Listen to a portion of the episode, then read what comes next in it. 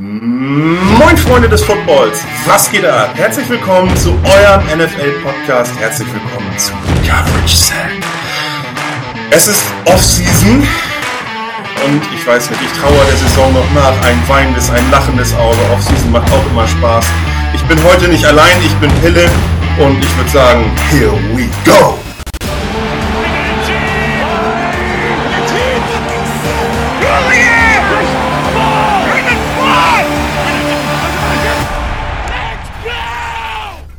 Jawohl! Schön, dass ihr dabei seid. Und mit ihr meine ich ausnahmsweise nicht euch, liebe Zuhörer, sondern Finn! Hallo! Und Justin! Moin, moin. Meine beiden Draft-Experten. Heute in Folge 2 geht es um die Wide Receiver und ich muss ganz ehrlich sagen, ich finde den Draft ultra spannend und ich beschäftige mich auch ein ganz kleines bisschen damit, aber Alter, ihr seid ja richtig krass drauf. Äh, was ihr euch hier alles rausgesucht habt. Ich, als ich das gesehen habe, ich bin halb wahnsinnig geworden vor Freude und vor krass, was ihr da an Arbeit reingesteckt habt. Ähm, lasst uns gar nicht lange dran rumschnacken. Äh, heute Folge 2, Wide Receiver. Wir starten mit den Top 10, mit dem Platz 10. Und Justin, sag mal, ist dein Platz 10 es worth, auf der 10 zu landen? Ich glaube, das ist die perfekte Überleitung, Pille. Also, ähm, ja, meine Nummer 10 ist Xavier Murphy ähm, von Texas. Hat eine äh, relativ solide Saison gehabt mit 75 Receptions, über 1000 Yards, 5 Touchdowns. Äh, er ist 6'1 groß und wiegt 172 Pfund. Was mir an ihm gefallen hat, ist, ich mag seine Explosivität und seine Schnelligkeit. Er hat wirklich einen Hammer-Antritt. Dazu dann seine schnellen Richtungswechsel fast ohne Tempoverlust, was wirklich einfach sehr, sehr beeindruckend ist. Dazu ähm, ist er ein sehr, sehr guter Separator. Seine Stop-Start-Bewegungen sind top. Ähm, er kann sehr, sehr gut, äh, er wird als manipulativer Routenläufer benannt. Er kann sehr, sehr gut antäuschen. Äh, sehr vielseitig, ähm, hat in äh, Texas einen vielseitigen äh, Routenbaum gehabt und ähm, ja, ich äh, bin halt hauptsächlich von seiner Schnelligkeit halt einfach überzeugt. Ähm, Finn, wie sieht's bei dir aus? Was sind deine positiven Takes zu Murphy? Ja, also Schnelligkeit ist ganz klar. Ist so wirklich so ein Field Stretcher, der auch eine Offense, glaube ich, in der NFL mit seinem Speed einfach öffnen kann, weil er Safeties dazu zwingt, tief zu spielen, eine Defense dann auch schematisch wirklich diktieren kann was ich auch noch mega gut fand, war teilweise, was er mit dem Ball in der Hand nach dem Catch gemacht hat. Äh, hatte 7,6 Yards äh, After Catch pro Receptions in der letzten Saison. Das ist ein absolut guter Wert. Forciert da wirklich mit ganz viel Shiftiness die Miss Tackles. Und das überträgt sich dann tatsächlich auch in die Special Teams, weil da ist er ein absolut guter äh, Punt Returner. Extrem explosiv, kann wirklich immer wieder auch Big Plays äh, rausholen, die die Feldposition damit auch ein Spiel nachhaltig verändern können was ich mir bei ihm halt ein bisschen negativ aufgeschrieben hatte, und das steht jetzt in meinen Privatnotizen so drin, ähm, das ist nicht gut, der ist etwa so groß wie ich und so schwer wie ich.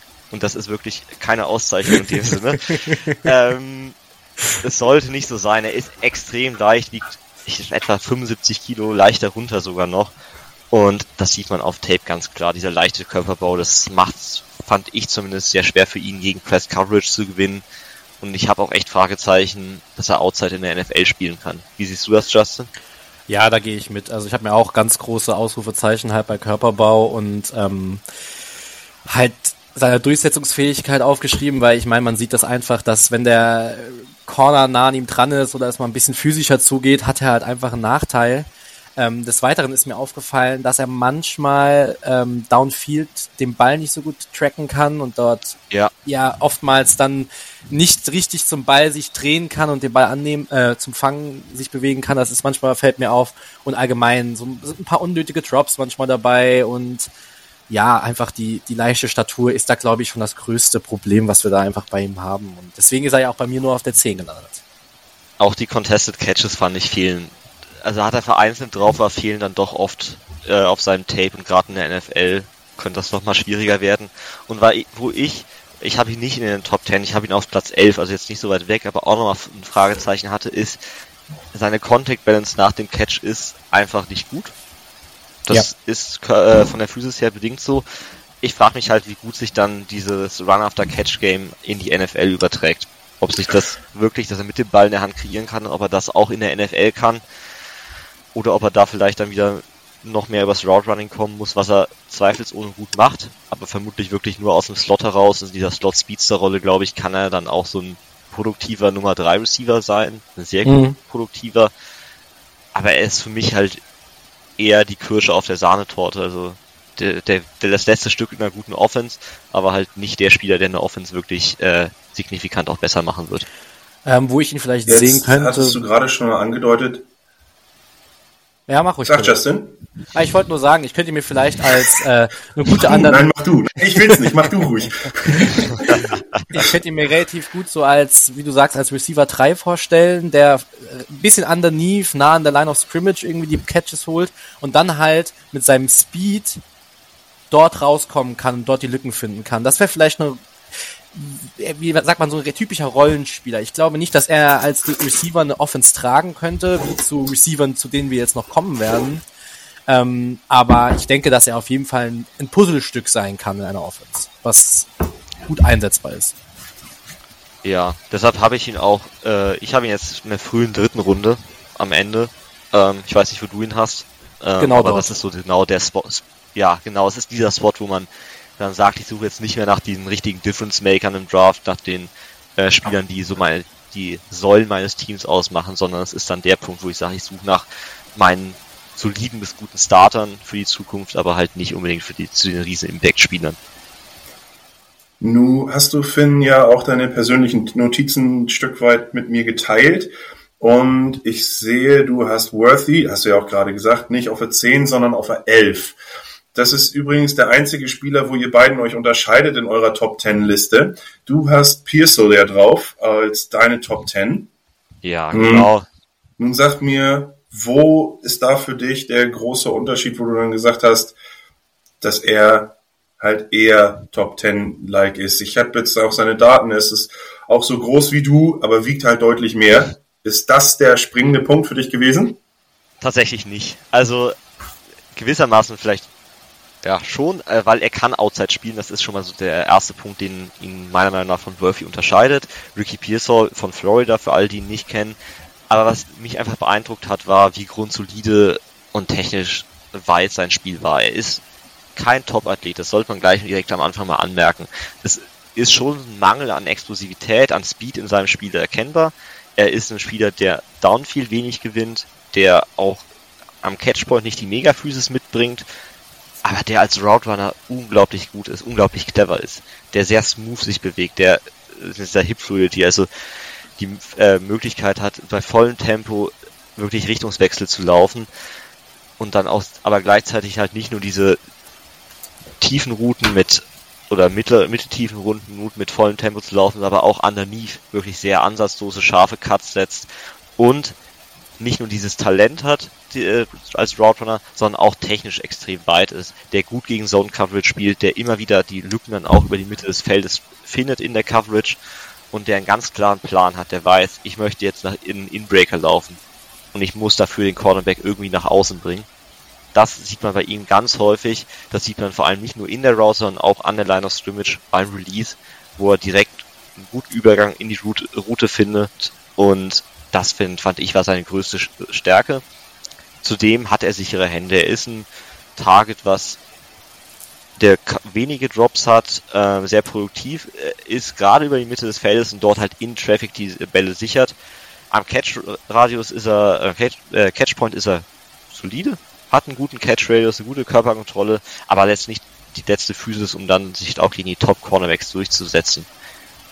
Ich weiß nicht, Justin, ich hatte das Gefühl, es ist halt so ein Receiver, der in die NFL kommt, der früh spielen kann und dann ähm, auch langfristig so als Wide Receiver 2 für eine Offense agieren kann. Ich will wirklich wissen, was Justin dazu zu sagen hat, aber als erstes will ich wissen, ob Justin auf der 11 hat. Leider das fände ich richtig lustig. Da muss ich Finn leider enttäuschen. Auf der 11 ist er nicht. Er ist bei mir auf der 14 gelandet. Ähm, ich habe auch nicht, bin ehrlich, auch nicht so viel oh, von ihm. Blasphemie. Blasphemie, aber jetzt geht's schon wieder los hier. Also, nein, äh, also ich habe auch nicht so viel den Podcast jetzt hier leider beenden, es artet aus. nein, Finn und ich haben sowieso schon immer fast die gleiche Meinung. Es ist ja immer ganz gut, wenn wir mal ein bisschen unterschiedliche Meinungen haben. Ähm, ich Definitiv. Die, also Definitiv. Ich, bin, ich bin ehrlich, so was zwischen 10 bis 14 bei mir so auf dem äh, da drum fleucht, ist so, ist alles so ein Metier. Ich, hat, also, äh, ich habe ihm nicht so viel von ihm gesehen, aber das, was du gesagt hast, ähm, stimmt schon. Also ich, was ich spannend fand, so seine natürliche Fähigkeit, einfach Separation zu kreieren, also dann diese Contested Catches. Ähm, Justin, Justin, ich muss ja. einmal ganz kurz unterbrechen. Irgendwie ist deine Verbindung gerade ganz mies. Bitte okay. fangen wir mal von vorne an. Ja, Entschuldigung. Ähm, jetzt geht's wieder. Jetzt geht's wieder. Vielleicht lag es auch einfach an der Blasphemie. ähm, ich fange nochmal neu an. Also, ich habe gesagt, dass ich seine natürliche Fähigkeit mag, Separation zu kreieren. Das ist mir auf jeden Fall auf Tape aufgefallen, das, was ich von ihm gesehen habe. Und kann, finde, auch eigentlich in allem fast zustimmen. Er, ist sehr gut im Contested Catches. Und wie Finn sagt, man kann ihn halt outside aufstellen. Ähm, was mir ein bisschen, ja, aufgefallen ist, so ein bisschen, sagen wir so, Konstanz Effektivität, das ist so ein bisschen, was mir mal bei ihm auffällt, wenn er den Ball bekommt. Und ähm, gegen physische Defender sehe ich dann halt auch manchmal ein paar Struggles. Ich meine, er ist nur sechs, sechs Fuß groß. Klar, er hat ein bisschen Masse, aber ähm, ja, ich, wie gesagt, ich war einfach nicht so der größte Fan von ihm, habe ihn aber auch nicht so viel gesehen, wahrscheinlich wie Finn, wenn er in seiner Top 10 hat. Ähm, ja. Ja, ich, wie gesagt, ich fand die jetzt, was du sagst mit der Explosivität, das ist ganz offensichtlich, das sieht man auch auf Tape ich hatte bei ihm so, wie gesagt, das Gefühl, es ist ein Spieler mit einem hohen Floor und einem doch klar limitierten Ceiling auch, aber so als Nummer 2 äh, Receiver, Outside Receiver kann man ihn wirklich dann auch langfristig sehen. Ich fand als Vergleich für ihn, ich weiß nicht, ob du den auch siehst, aber Michael Gallup fand ich einen ganz netten Vergleich dafür, weil es von der Rolle als auch so ein Spielertyp eigentlich ganz gut passen könnte. Fair, ja. Hm, als ja. Michael Geller vor seiner Kreuzbandverletzung. Ja, ich wollte gerade sagen. So, also. es ist. Sag mal, Justin Worthy, damit wir auch nochmal kurz zu deiner 10 zurückkommen, wer ist da ja. die NFL-Comparison dazu? Boah, ähm, ich bin ehrlich, ich bin gar nicht so ein großer Fan von diesen NFL-Comparisons, weil ich sag, jeder Spieler ist irgendwo auch nochmal ein bisschen einzigartig. Aber klar, mit seinem Speed und sowas, ähm, ja, ich würde jetzt so, so im ersten Moment, weil er halt auch eher so ein, wie so ein, Roleplayer ist, sowas wie so ein Hartman-Denken, der so halt über seinen Speed halt hauptsächlich kommt. Aber ja, ich muss sagen, damit habe ich mich gar nicht so beschäftigt, so mit NFL-Comparison. Also. Ja, ist auch voll okay. Ich hatte, ich hatte bei mir drin, äh, das passt ja, weil du ja auch äh, als ähm, Patriots-Fan und Podcaster ähm, du aktiv bist. Ich habe mir die Mario Douglas aufgeschrieben bei Xavier Worthy. Oh. Dann sollten die Patriots vielleicht doch nochmal überlegen, ihn vielleicht doch zu hören später. Wollen wir weitermachen? Ja. Ganz kurz noch dazu.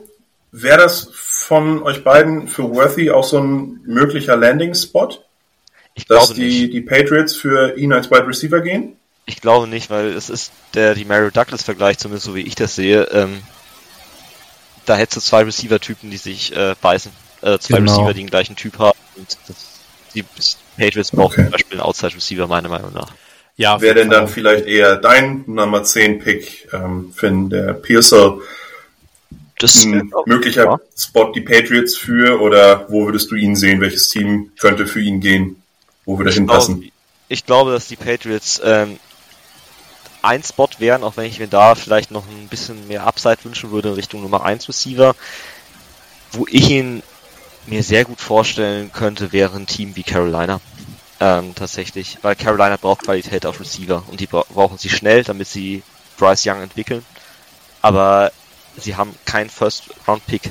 Das ist ganz klar. Sie haben nur einen Second Rounder und einen Third Rounder und ich kann mir vorstellen, dass also Pearsall wird in Runde 2 sicher auf dem Board sein und mit ein bisschen Glück vielleicht auch noch in Runde 3. Und da könnte ich mir gut vorstellen, dass die Panthers zugreifen und halt einen Receiver holen, der direkt einen positiven Impact auf äh, Bryce Young haben kann. Hm. Okay. Ähm, von wegen Carolina und Zweitrunden-Pick.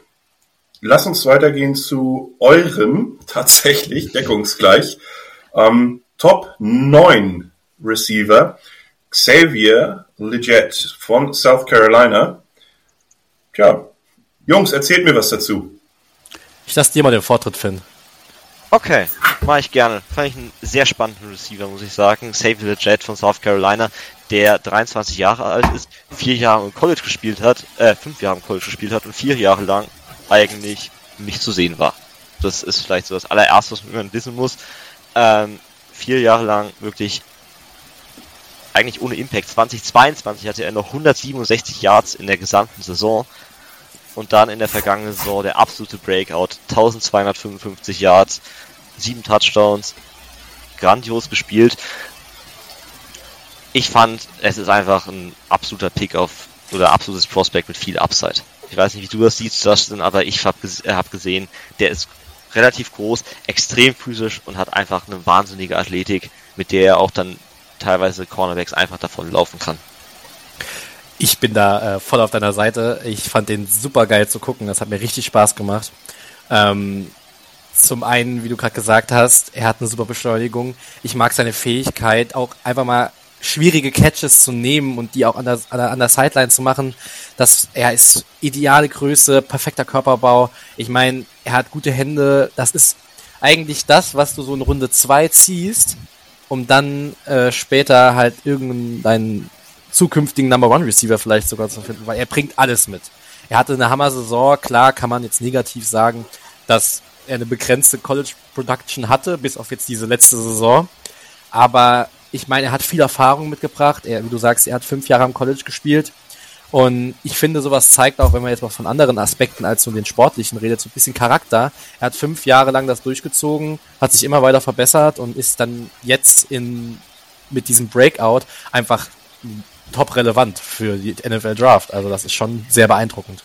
Ich fand auch, äh, es äh, witzig, was du gerade erwähnst, diesen Charakter. Es war etwas, was zumindest medial äh, sehr durchgeklungen ist äh, in den letzten Wochen, dass er wirklich für seine Arbeitsmoral absolut wertgeschätzt wurde bei South Carolina und das war auch was, was man äh, ganz klar mitbekommen hat und was man vereinzelt auch mal sehen konnte.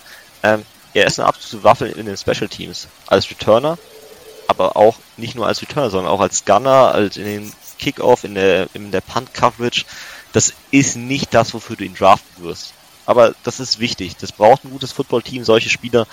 Und weil wir eben über seine Fähigkeiten als Punt-Returner gesprochen haben, er ist nach dem Catch auch einfach eine Waffe. 6,4 oh, ja. Yards äh, after Catch pro Reception. Nicht, weil er irgendwie agil die Gegenspieler austanzt, aber weil er einfach schneller ist, beziehungsweise über sie hinweg walzt. Ähm, die Frage, die ich mir bei ihm stelle, ist, wie soll er den Ball in die Hand bekommen? Weil als Route Runner ist er schon eine Zumutung. Ja, Zumutung ist vielleicht zu viel gesagt, aber äh, teilweise schwer anzuschauen ich fand, das war erstmal, er lief, läuft den DK Metcalf Route also äh, Go Routes, ein paar Crosser und hin und wieder nochmal ein Comeback Route, aber alles andere läuft da gar nicht. Ähm, er ist einfach auch technisch roh, der spielt wenig mit seinem Tempo, hat kaum Fakes in der Route und ihm geht auch diese Agilität und die Quickness einfach, das fehlt bei ihm im Skillset und halt nicht nur im Skillset im Sinne von, das kann er lernen, sondern das fehlt einfach komplett auch in seinem physischen Profil. Er ist so ein Straight-Line-Athlet, der laufen kann, aber vielleicht nicht unbedingt die Richtung wechseln. Und da sehe ich halt echt Probleme auf ihn zukommen. Ja, ich habe mir halt auch aufgeschrieben, ähm, dass dadurch, dass er halt so vom Route Running her halt schon eine Zumutung ein bisschen ist, dass er halt auch durch seinen begrenzten Route Tree ähm, anfangs halt auch Schwierigkeiten haben könnte, auch diese Komplexität der NFL-Defenses halt auszunutzen, sich daran anzupassen und halt auch dadurch halt seine Catches zu bekommen. Weil, ja, ähm, das ist halt schwierig, wenn du halt im Prinzip nur Go-Routes läufst die ganze Zeit. Ähm, klar, mit DK Metcalf haben wir jetzt ein Beispiel gefunden, der das auch im College gemacht hat, aber ja, ich meine, der ist natürlich jetzt auch der noch ist, eingeschlagen. Der DK Metcalf ist halt auch 8 bis 9 Zentimeter größer. Also ja, ja, DK Metcalf hat andere Jet, Fähigkeiten. Der Jet ist groß, also war sehr, nee, war sehr groß. Er war, es hieß die ganze Zeit, er ist 6 Fuß 3 groß, also 1,90 etwa. Dann kam er zum Senior Bowl, war auf einmal 6 Fuß 1 und knapp ja. 5 Zentimeter kleiner. ähm, keine Ahnung, was er in der Zeit letztens gemacht hat oder ob South Carolina ähm, nicht messen kann, aber auf jeden Fall, das ist nicht so ganz toll, weil wie gesagt, diesen DK Metcalf-Vergleich, der bietet sich echt an, aber Metcalf ist halt 8 bis 9 Zentimeter größer und hat sich in der NFL auch nochmal weiterentwickelt und die Auf Frage jeden Fall. ganz klar sein, kann Legit das? Weil ich würde sagen, wenn er das kann, hat er Wide Receiver One Potenzial, oder? Ja, das sehe ich auf jeden Fall. Ich denke, er muss ein bisschen noch was beim, beim Catch machen, weil manchmal ist mir halt aufgefallen, dass er dann den Ball einfach gegen die Brust knallen lässt. Dieser typische Receive-Fehler. So, das ist mir mehrmals auf Tape aufgefallen. Aber ich finde, die wichtigste Frage ist ja einfach, um Nummer 1 Receiver zu werden und in der NFL getraftet zu werden, denkst du, er wird oberkörperfrei ins äh, Interview gehen? Keine Ahnung. Weiß ich jetzt nicht, aber ähm, Ich- Wenn wir ja gerade dem DK Metcalf-Vergleich reden. ja. Ah, keine Ahnung. Ich kann es mir vorstellen wahrscheinlich, weil er, er kann es machen. Ne? Ähm, Ja. Was ich halt noch so ein bisschen bei mir aufgeschrieben hatte, weil wir gerade über ähm, in der NFL gedraftet werden sprechen, ich glaube, er hat halt schon Basspotenzial auch. Also das sollte man nicht unterschätzen, dass das auch ein Receiver sein kann, der durch seinen, wir gerade bei diesen Receiver-Typen mit viel Athletik und schlechten Route Running, wenn du nicht ein Mindestmaß an Route Running entwickelst, dann kannst du auch halt äh, bist du irgendwann kein Starter mehr. Und das sollte, glaube ich, auch gesagt sein. Aber trotzdem würde ich ihn in, am Ende der zweiten Runde dann auf jeden Fall mit Hinblick auf seinen Upside nehmen. Ja, da gehe ich mit, auch vom, vom Landing-Spot her, so Runde 2, das ist, denke ich, ein, ein fairer Punkt. Ähm, weil du gerade so ein bisschen vom Bastpotenzial geredet hast. Ich musste irgendwie gerade so ein bisschen drüber lachen weil ich könnte mir irgendwie vorstellen, weil er ja, sagen wir mal so, so sehr prototypisch auch aussieht und halt auch total geile physische Anlagen mitbringt, dass, so, so ein, dass es ein NFL-Team geben wird, die, die, die, die den viel zu hoch haben werden. Und dann, Das kann gut sein. stell dir mal vor, dann haben wir den in Runde 1 noch. Ich glaube das tatsächlich nicht, aber ich vermute, Runde, frühe Runde 2 kann er durchaus vom Bord gehen. Ja.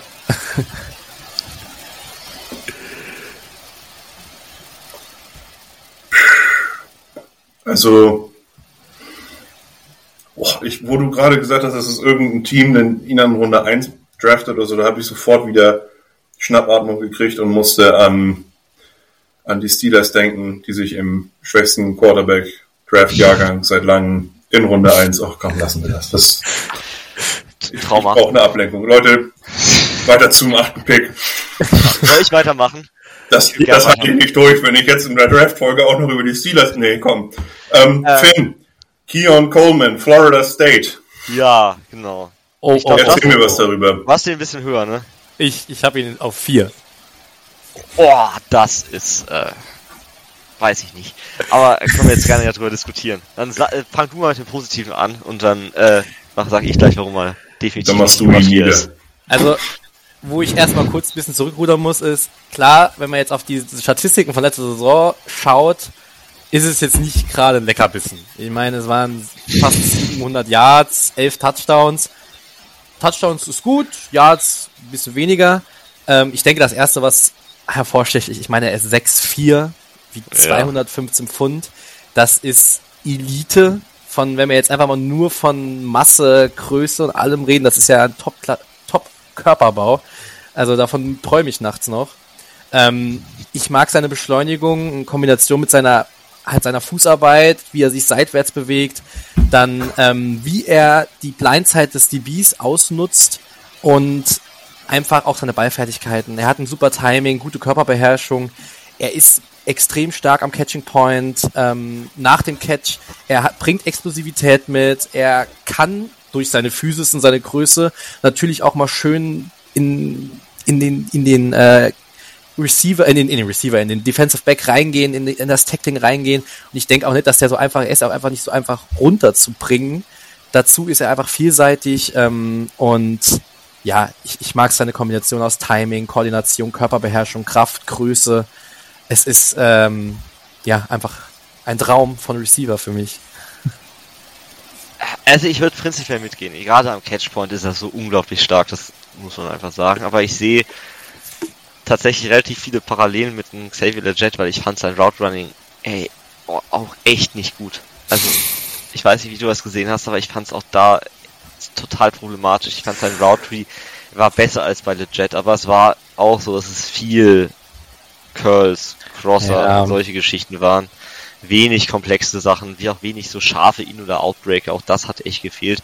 Und das hat man auch gesehen, wenn er es dann mal gemacht hat. Der Körperschwerpunkt ist natürlich relativ hoch und er ist dementsprechend schwerfällig in seinen Richtungswechseln. Was mir aber noch mehr Sorge bereitet hat, war seine Fußarbeit, weil die war ausrechenbar, teilweise auch einfach unkontrolliert bis wild, wo man einfach sagt, das, das, da muss mehr Kontrolle rein, da muss mehr ein Plan hinter seinen, seine Routes und dementsprechend war auch seine Production. Die war immer wieder extrem gut in einzelnen Spielen, das sollte man definitiv sagen, also die, die Höhen sind bei ihm echt hoch, aber er hatte auch sechs Spiele letztes Jahr mit weniger als 50 Receiving Yards bei ja. Florida State, die ein sehr gutes Team sind, die einen sehr guten Quarterback haben mit Jordan Travis, über den wir in der Quarterback-Folge auch schon gesprochen haben. Das sollte besser gehen. Und ich fand, die Production war, ist eigentlich nur der Ausdruck der Probleme, die er hat, nämlich, dass er als Route Runner echt schwach ist und ich fand auch sein Release Package an der Scrimmage, das, die Fußarbeit ist nicht das, was ich da haben möchte und er verlässt sich dann doch zu sehr darauf mit seiner Größe vereinzelt auch mit seiner Athletik, die er durchaus hat, ähm, zu gewinnen. Aber wie gesagt, ich sehe da mehr diesen Vergleich. Durchaus Wide Receiver One Upside. Aber der Floor fehlt bei ihm auch mehr oder weniger komplett. Ja, ja, du hast schon, mit den negativen Punkten hast du schon recht. Da sind viel Fußarbeit mit den Routes. Dann halt, ja, das sind schon Sachen, wo du recht hast. Ich sehe halt trotzdem einen Upside da und ähm, ich erinnere mich, ich glaube, wir hatten vor, ich glaube, letztes Jahr irgendwo in der Draft-Folge schon die Diskussion. Ähm, ich bin halt aber auch, ich, ich glaube, dass ich den Spieler auch einfach höher setze, weil ich halt einfach, ich bin ein Riesenfan von athletischem Upside. Also ich finde das einfach spannend, so wie auch, wenn wir jetzt, ich muss immer über das spannendste athletische Upside-Prospect reden. Also ich meine, Anthony Richardson, das ist ja einfach ein Monster gewesen. Und ich sehe hier halt auch, er ist ein Monster, prototypisch einfach Hammer. Und klar, er muss natürlich die Komplexität an der NFL-Defense lesen können, er muss seinen Route Tree verbessern und an vielen Mechanics und Feinheiten, aber das wäre mir schon wert. Ich bin mal gespannt. Ihn höher zu ziehen. Ja, ich, ich sehe ihn echt schon deutlich in Runde 2, Mitte Runde 2. Das passt so meiner Meinung nach relativ perfekt für ihn, weil da, da ist der Softspot für diese High Upside, Low Floor Prospects. Ähm, ich kann es prinzipiell nachvollziehen. Äh, ich sehe das prinzipiell auch ähnlich, dass ich athletische Spieler gerne hochsehe. Das Problem ist, ich bin schon ein paar Mal mit dem Receiver-Typ echt verbrannt worden auch. Deshalb, ähm, ähnlich zu Pilles äh, Silas Trauma habe ich da bei dem Spielertyp so leichte Erinnerungen, die immer wieder hochkommen. äh, deshalb bei mir jetzt nur die Nummer äh, 8. Aber wen hast du denn auf Nummer 8? Äh, ich habe auf 8 äh, Donay Mitchell von Texas. Äh, auch 6'4 groß, wiegt aber nur 196 Pfund. Hatte äh, fast 900 Yards und 11 Touchdowns dieses Jahr. Ähm, was mir aufgefallen ist, also ich fange mal mit den positiven Sachen an, auch halt einfach sehr, sehr groß, dafür aber halt auch sehr, sehr schmal, auch schmal halt. Ähm, er bringt eine gute Athletik mit, er ist sehr explosiv und kann seine Geschwindigkeit sehr, sehr gut einsetzen, finde ich. Ähm, bei, er hat ja jetzt einen sehr präzisen Quarterback auch, wenn die Bälle super geworfen werden, kann er mit seinem Top-Gleichgewicht auch einfach diese Bälle fangen. Er ist sehr flexibel in seinen Bewegungen und ähm, ja, vor allem bei Slants ist er mir aufgefallen, da war er extrem stark. Dazu dann ähm, finde ich äh, sehr, sehr spannend, wie er seinen Speed anpassen kann und auch in dem Route Tree das dann sozusagen halt variiert. Wann muss er mal ein bisschen schneller, wann muss er ein bisschen langsamer, um sich auch an den Ball vom Quarterback anzupassen. Und ähm, ja, auch gut in Körperbeherrschung, Koordination und auch in der, wie die Möglichkeit, den Ball zu tracken. Das sind Sachen, äh, die er auf jeden Fall mitbringt und auch von der. Also, ja. Finn? Ich möchte nur sagen, ich hätte ihn so gerne höher gehabt. Ich habe ihn auf sieben. Ich hätte ihn so gerne höher getan. Da sind wir uns aber ähnlich. Sehen wir ihn ja ähnlich. Ja, total. Fand, also, ich weiß nicht, wie du das siehst, aber ich fand seine Production schon auch da wieder so ein bisschen problematisch. Weil, ja. also, der hatte jetzt in drei Jahren am College, hat zwei Jahre lang bei Georgia gespielt, Äh, mhm. und jetzt letztes Jahr in Texas hatte in den drei Jahren insgesamt hat er 1400 Receiving Yards. Letztes Jahr waren es 845 bei einer eigentlich ziemlich mittelmäßigen Effizienz 100 äh, 1,72 Yards pro gelaufene Route. Das ist nicht wirklich gut für College-Verhältnisse, also zumindest für College-Verhältnisse mit NFL-Ambitionen. Ähm, ich fand das Route Running so genial teilweise. Also diese Kombination aus, er ist extrem groß, hat einen guten Speed, meiner Meinung nach, und Smoothness und Technik absolut top. Und was ich mich immer wieder frage, ist, wieso zeigt sich das nicht auf einem Statsheet? Ja, ich, ich weiß, was du meinst. Das ist, das ist auch immer so ein Fragezeichen. So, ja, der, er bringt ja alles mit und wenn er mal am Ball ist, ist es auch einfach beeindruckend.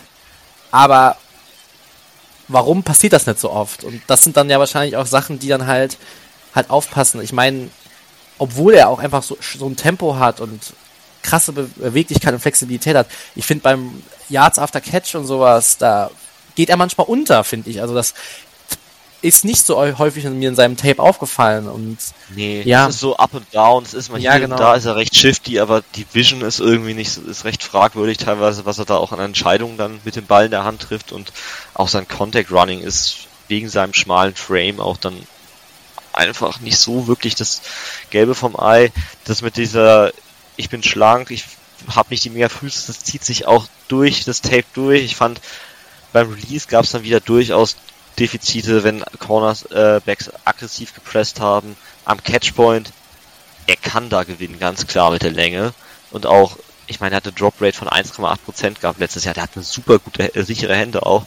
Auf Aber wenn Fall. er, er lässt sich teilweise einfach rumschubsen dann auch mal in manchen Situationen. Der muss irgendwie mit mehr Füße spielen können. Aber insgesamt hatte ich halt trotzdem das Gefühl, ich sehe einen absoluten Topspieler von den athletischen Anlagen, von den Händen, vom Route Running. Mhm. Und ich weiß nicht so genau, woran es liegt. Und das macht mir ehrlich gesagt ein bisschen mehr Angst, als wenn ich wüsste, woran es liegt. Weil ich weiß nicht genau, wo er sich so extrem verbessern sollte, damit es auf einmal funktioniert in der NFL. Ja, ich, ich, ich verstehe, was du meinst. Ich weiß auch genau, was du meinst. Es ist ähm, so, ich bin dabei, ich hätte ihn auch gerne irgendwo höher gerankt, aber ja. Es ging nicht. Es ging es nicht. Ging einfach, es ging nicht. Es war wirklich, es war so schöne Ansätze, aber es war dann nicht konstant da auf dem Tape und wie gesagt, auch die Lösung äh, ist nicht ganz klar, wenn man sagt, der Release ist natürlich nicht optimal und die Yards After Catch auch nicht. Aber eigentlich der Rest ist gut. Der Rest müsste ausreichen, damit du mindestens mal eine 1000 Yard Saison im, am College hinlegst, vor allem wenn du mhm. bei Texas mit Quinn Ewers spielst. Also es gibt, wie gesagt, fand ich wenig Ausreden ich habe sogar für mich aufgeschrieben, er ist eigentlich auch so ein guter Outside Receiver 2 mit ein bisschen Wide Receiver 1 Upside, weil wenn er es dann doch mal irgendwann zusammenpacken sollte, sehe ich schon, wie er das ähm, dann auch wirklich hinbringen kann, dass er ein Team anführt. Ja. Wo würdet ihr ihn denn ähm, einordnen? In welcher Runde, in welcher Stelle würde er denn im Draft gepickt werden? Was denkt ihr? Bleiben wir bei unserem Softspot, so in Runde 2 irgendwo, so Mitte. Höhe Runde 2, habe ich gesagt. Okay, ich habe ja, ein bisschen höher. Ja, ein bisschen mittig. Na gut, du hast ihn auch an 7. Ja. Ich habe ja auch 7, genau, ist vielleicht ja, der kleine Unterschied. Der kleine Unterschied, genau. Glaubt ihr denn, er hätte Chancen, direkt dann einen Impact in einem Team zu bewirken? Finn, du hattest vorhin das angesprochen, das Beispiel mit, entschuldigt, den Carolina Panthers. Würde der da direkt eine, eine Bank sein können? Ich glaube tatsächlich nicht. Also ich mhm. glaube nicht, dass er der das Spieler ist, der ab Tag 1 voll abliefert. Das kann ich mir nicht so ganz vorstellen. Ähm, deshalb, aber andererseits, wenn man Receiver One sucht, dann fällt auch wieder Carolina runter. Da fallen aber ganz viele Teams auch drunter. Also auch ein Team. Wie ja, andererseits ist Carolina jetzt ja nicht in der Lage, dass sie sagen, so Wide Receiver One, so einen eurer Top 3 Picks oder so, wo er nachher noch genau. herkommt. Die haben also ja, wie du sagtest, ne, haben ja keinen First Round Pick. Wenn ich meinen Wide Receiver One in Runde 2 suchen muss, dann ist er definitiv einer der Kandidaten, die man da wieder ziehen sollte, weil er hat das Potenzial, das ist ganz klar. Wo ich ihn mir auch noch ganz gut vorstellen konnte, war tatsächlich ein Team. Ah, wen hatte ich denn vorher aufgeschrieben? Jetzt fällt es mir nicht. Ah, Dallas fand ich ganz toll. Ende Runde, erste Runde hatte ich mir aufgeschrieben. vielleicht mit einem kleinen Downtrade wäre noch ähm, eine interessante Option, den mit CD Lamb, CD Lamb vielleicht ein bisschen mehr ins Slot zu schieben noch. Ich fände, das wäre eine ganz tolle Kombination an Receiver-Typen. Lass uns mal überraschen. Vielleicht machen die Cowboys ja, was du sagst. Das machen sie um, eigentlich nie, aber äh, wir können ja mal Vielleicht sollten sie damit mal anfangen. Dann klappt es nicht nur in der Regular Season, sondern auch in den Playoffs. Ich würde überleiten, wenn ihr nichts dagegen habt. Fragezeichen, Zeit zum Antworten. Nein. Auf Platz 7 ebenfalls, aber bei Justin, Brian Thomas Jr. von der LSU. Mhm.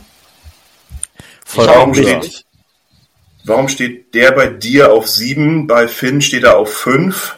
Warum hast du ihn da jetzt ein bisschen runtergezogen?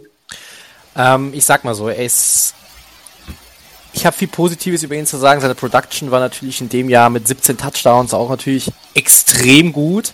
Aber ich, ich bin, glaube ich, ein bisschen zu befangen. Ich würde jetzt sagen, einfach Finn, da du ihn ja schon höher hast als ich. Ich meine, du bist, hast ihn an 5, ich habe ihn an 7. Ich würde dir mal den Vortritt lassen, da du ihn ja deutlich po schon positiver siehst als ich.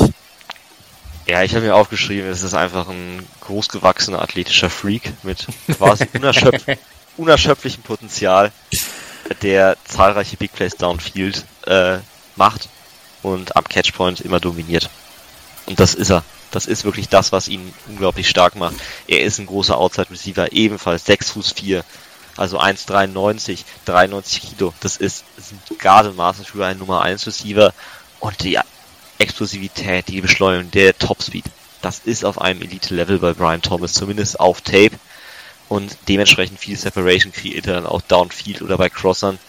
Und er nutzt seine Größe halt auch komplett aus am Catchpoint.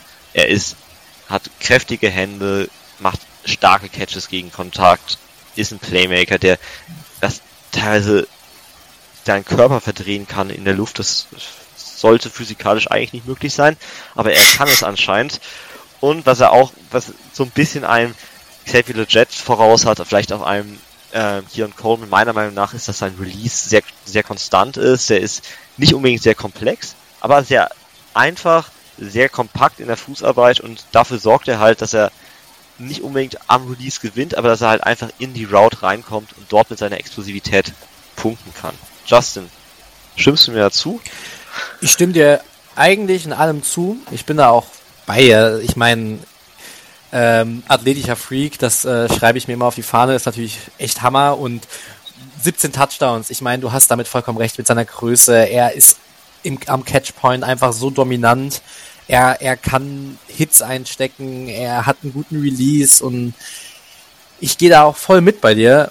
Ähm, was mir manchmal, was ich mir nur aufgeschrieben habe, ähm, was ich, was mir ein bisschen aufgefallen ist, ist, ja, er ist zwar auch ein athletischer Freak, ich finde manchmal hat er aber Probleme, es richtig einzusetzen. Halt auch mit seiner Physis, auch die Quickness zu zeigen. Das ist natürlich manchmal ein bisschen schwieriger, wenn du halt natürlich auch so groß und so schwer bist. Ähm, ja, ich finde, dass er manchmal ein paar Bälle zu, also ein paar Drops drin hat, die unnötig sind. Ähm, und seine Yards After Catch Ability ist jetzt, finde ich, auch nicht so vorhanden. Aber klar, wenn du ja. den, du stellst den Outside hin, du bist in der fünf Yards vor der Endzone und dein Quarterback muss eigentlich nur den Ball irgendwo oben hinsetzen und ich bin mir ziemlich sicher, dass Thomas dann mit dem Ball runterkommen würde. Also das ist ja, natürlich einfach also schon das, krass. Es, er ist so ein typischer Receiver, eigentlich auch für so ähm, Wer ist denn so ein, ich finde Baker Mayfield wäre so, also auch wenn es nicht passieren wird und es sollte auch nicht passieren, aber so, sorry, nicht unbedingt dieses Jahr Baker Mayfield, aber die letzten Jahre so, äh, fuck it, he is down there. Einfach das Ding, es fällt runter und irgendwie pflückt er es runter. ähm, aber du hast schon recht, die Fähigkeit, Separation zu kreieren, hängt voll an der Athletik bei ihm. Also als Route Runner ist er genauso unsauber, genauso limitiert auch in vielen Sachen wie ein Xavier Leggett, wie ein Keon Coleman. Ich glaube halt, dass er athletisch und auch von der Körper, von den Körpermaßen noch mal ein bisschen drüber ist über den äh, beiden, die wir eben genannt haben. Ich habe mich schon sehr an Christian Watson erinnert äh, gefühlt, den ich damals sehr mochte, der aufgrund seiner Verletzung auch nicht unbedingt voll einschlagen konnte.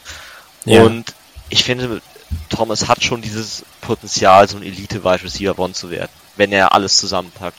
Er hat halt aber auch diese Problematik mit dem Route Running, die halt immer automatisch so ein gewisses Bust-Risiko mitbringt. Ich glaube nicht, dass er irgendwie komplett basten wird, aber ich kann mir vorstellen, dass er schon auch, wenn er diese Konstanz nicht reinbringt und immer wieder von diesen Big Plays abhängig ist, so als Nummer 2, Nummer 3 Receiver verbleiben könnte.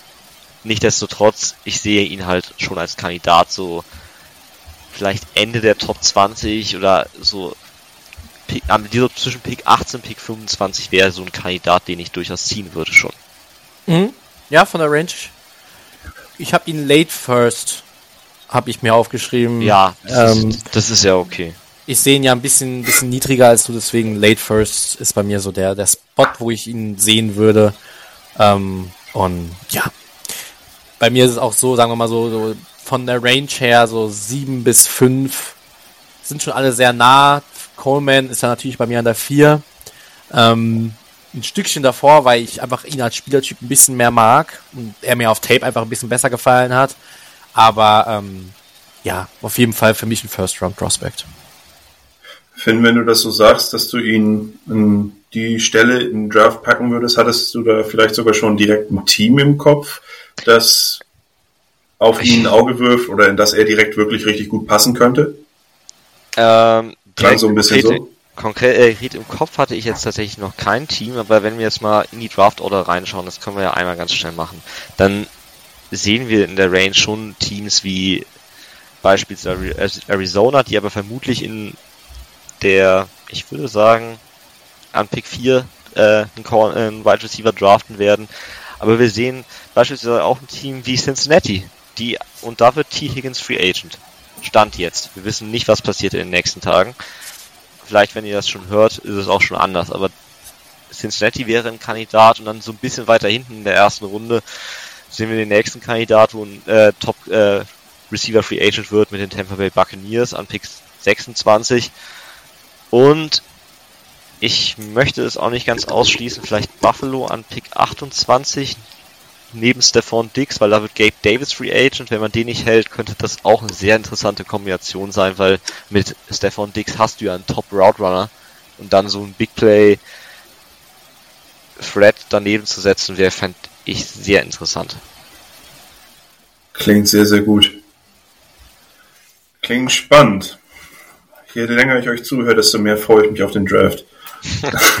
ich muss bei solchen großen und auch durchaus schweren Receivern, es kommt mir bei jedem Receiver, der so in diese Größenkategorie fällt, immer und immer wieder Julio Jones in den Kopf.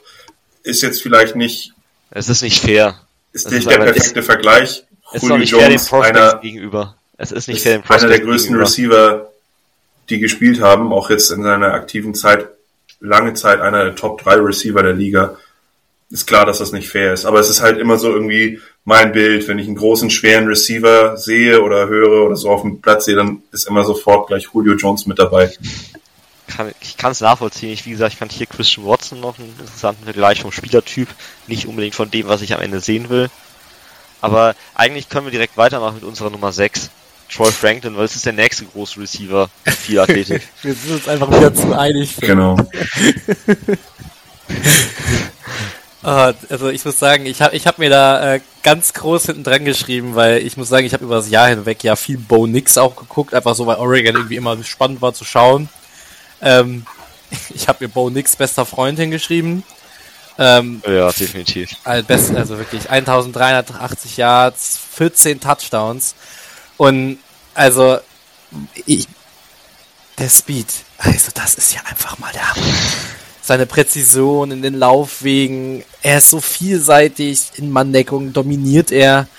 Mit seinen 1,90 ist er halt auch einfach, hat er auch perfekte, die perfekte Größe, würde ich jetzt mal sagen. Ähm, er ist mit seiner Agilität, er macht das mühelos. Ich finde, ich finde das immer geil, wenn jemand so, so schnell ist und das alles aber so, so einfach aussieht. Und das vermittelt er ja. mir bei jedem Play, das er macht, dass er einfach, das ist ihm einfach, ja, easy peasy. Also das ist so, das finde ich immer so, macht auch so Spaß, das dann anzugucken. Diese Leichtigkeit, die er da mitbringt, also der hat auf jeden Fall mit der Größe und dem Speed echt krasses Potenzial in der NFL. Ähm, klar, man, wenn wir jetzt mal negativ anfangen, ah, da reden wir wieder über den Körperbau. Also ich meine, er hat wie viel Pfund? Das ist schon Lauch, ne? Ja, also, also ich weiß nicht, ob ich bei jedem von diesen Spielern Lauch sagen würde. Ich glaube, dass die schon alle sehr athletisch sind. Aber schon, es sieht so aus. Es sieht, es so, sieht aus. so, aus. Ja, ja. Es sieht neben Footballspielern so aus. Sagen wir es mal so. ja. Also ich, äh, ich, stell, ich finde immer, um mal wieder zu DK Metcalf zurückzukommen, stell ihn mal neben DK Metcalf. Also das äh, ist wäre schon ein geiler Vergleich. Ähm, aber ja, das ist so, dass dann müssen wir natürlich immer wieder über die gleichen Sachen reden, dass er nicht so physisch ist, dass wenn physische Defender auf ihn zukommen, dass er halt einfach da einen Nachteil hat. Klar kann er mit seinem Speed viel, viel rausreißen, aber er muss ein bisschen Gewicht drauflegen. Und dann sehe ich keine Grenzen mehr für ihn. Er ist als Blocker, also im Runblocking würde ich ihn jetzt auch nicht einsetzen. Er ist jetzt, ja, dann nee. nicht so brauchbar, würde ich jetzt mal sagen. Was auch einfach an dem Gewicht ja auch einfach liegt. Und ja, es alle anderen Aspekte sind der Hammer. Ich würde eine Einschränkung oder zwei Einschränkungen machen. Erstens, du hast gesagt, Agilität, und da muss ich sagen, ich fand ihn halt nicht so agil. Ich glaube, er kann das sein, aber meiner Meinung nach spielt er mit einem relativ hohen Pad-Level teilweise. Mhm. Und das re reduziert halt automatisch deine äh, Fähigkeit, die Richtung scharf zu wechseln. Seine soften Richtungswechsel, wenn er jetzt irgendwie so eine Post-Route oder eine Corner-Route läuft, ja. grandios. Also der Speed ist absolut krass. Aber wenn jetzt mal Double Moves, vielleicht auch mal irgendwie so Post Corner oder eine In-Breaking Route, das ist mit alles was schärfer wird, wo er so einen Winkel hat, der vielleicht eher in Richtung 90 Grad geht. Da wird's dann meiner Meinung nach ein bisschen heikel, auch weil er sich sehr stark, finde ich, als Route noch auf die auf seinen Speed verlässt, weil er weiß, er ist schneller als jeder andere Spieler auf diesem Feld. Das ist sein gutes Recht, das zu sagen, aber er braucht halt, glaube ich, hin und wieder doch ein bisschen mehr Tempowechsel, ein bisschen mehr Fakes in der Route. Und wenn er mhm. sich das so nach und nach erarbeitet, dann hat er genau wie viele andere über die äh, viele andere der Receiver, über die wir gesprochen haben, definitiv Wide Receiver One Upside. Die zweite Einschränkung war äh, Drops. Ich weiß nicht, wie du das gesehen hast, aber war fand ich schon ein Thema. Ja, ähm, ja klar. Auf tatsächlich mit einer Drop Rate von über 10%, nicht nur dieses Jahr, sondern auch 2021 bereits. Hm, ist nicht ganz optimal, vor allem weil sich, wie gesagt, das so ein bisschen durchzieht über die letzten Jahre jetzt. Da muss er schon dran arbeiten, weil über 10% das geht nicht. Also, was, was mir auch aufgefallen ist, ist, weil du gerade von Drops redest, so, wenn er im Speed ist und halt auch seine Go-Routes läuft, seine Fähigkeit, sich dann zum Ball zu drehen und den Ball halt downfield auch zu finden, da wirkt er manchmal ein bisschen unsicher. Da, das, das ist mir dann auch aufgefallen, dass er da halt nicht die saubersten Catches zumindest liefert. Ja, ich, ich fand es war weniger das Balltracking, ich hatte eher so ein bisschen Fragezeichen bezüglich des Smoothness von seinen Händen. Ähm, mhm. Ähm, aber ist interessant, weil wir wissen anscheinend beide, also es ist nicht so ganz klar, woran es liegt, finde ich. Es ist jetzt nicht so, dass man sagt, das ist das klare Problem, sondern es ist so, glaube ich, eine Kombination aus verschiedenen Sachen, wo er halt drauf, dran arbeiten muss, weil wenn er halt als Wide Receiver One dann auch mal diese Game-Changing Plays liegen lässt, dann ist er vielleicht auch halt eben kein Wide Receiver One, sondern wo ich ihn vielleicht ein bisschen mehr gesehen habe, deshalb sehe ich, glaube ich, auch noch nicht in Runde 1, sondern eher frühe Runde 2, äh, so als Elite Wide Receiver 2. Das wäre, glaube ich, so meine Idee, von Troy Franklin in der NFL. Aber Upside ist ja da. Das, also das, äh, ich denke, da. Ich denke, äh, mit ja Late Second, klar, ich habe ihn äh, late. bei den äh, late, äh, late, Second, Late First, Early Second. Ich sagen. Äh, entschuldige. Ähm, da, ich denke, damit gehen wir, gehen wir fair mit. Also vor, sein Speed wird halt wahrscheinlich, ich sehe es schon vor mir, äh, Combine und dann werden alle niedrige, denken, 4, niedrige 4-3. Ja, ja, niedrige 4-3 und dann denkst du dir, denken alle wieder so, uh, und dann, dann sehen wir mal, wie das abschließende Draft-Ranking dann aussieht bei den Right Receiver, wenn er da 4, 3 irgendwas läuft. Also, also für mich wird es tatsächlich nichts verändern, weil ich erwarte es ehrlich gesagt. Klar. Also es ist nicht, ist nicht fair, die Erwartung eigentlich immer so zu sagen. Ich will, ich will eine absolute Top-Zeit von den sehen, sonst bin ich enttäuscht, aber es wird mich schon jetzt nicht groß überraschen. Ich fand, also wenn wir nochmal über Fits kurz reden, ich fand den Fit äh, in Atlanta sehr interessant. Weil mhm. Atlanta sucht ja Nummer 2 Receiver, aber sie haben mit äh, jetzt ja echt viele große Leute. Pitts, der natürlich Downfield auch mal gewinnen kann, aber eigentlich ist, sollte das nicht der Fall sein. London ist nicht unbedingt der Downfield Receiver, sondern eher dieser Possession Guy underneath. Wenn du da Franklin reinsetzen würdest mit einem Pick in Runde 2 oder vielleicht ein Uptrade in die spätere erste Runde, es wäre schon, er wird schon Gänsehaut machen, ne? Vor allem, wenn er ein Quarterback da wäre, der werfen könnte. Ja gut, ich glaube, das ist das größere Problem für Atlanta, oder? Also. Das, das, das mal vorweggestellt, dass irgendwer Quarterback spielen kann. Aber ähm, da wäre so Atlanta vielleicht eine Möglichkeit oder auch Tennessee könnte ich mir gut vorstellen, dass die so ein Team sind, die auf ihn gehen, weil auch da fehlt so erstens eine Nummer 1, also die Andrew Hopkins vielleicht, aber langfristig eine Nummer 1 Lösung und auch so ein bisschen diese Fähigkeit, Speed, mit Speed Downfield zu attackieren. Ich würde einfach sagen, ihr bleibt bei Heineke, draftet dann äh, Thomas Jr. und Heineke wirft einfach den Ball in die Richtung und dann kommt er ja schon irgendwie da mit dem Ball runter. Also, also können wir uns darauf einigen. Ja, mal, Justin, du warst gerade weg. Du warst kurz Äh, weg. Entschuldige. Dann hast du meinen, meinen guten Rose gar nicht mitbekommen. Schade. Ähm, Einen geilen Take verpasst, mach nochmal bitte. Ja, Ich habe Heineke gehört, also wahrscheinlich war es wieder irgendwas gegen Atlanta. Äh, ich, also ich, ich möchte jetzt ja keine Verschwörungstheorien aufmachen, aber ich glaube, Finn hat, glaube ich, gerade verhindert, dass ich das sagen kann.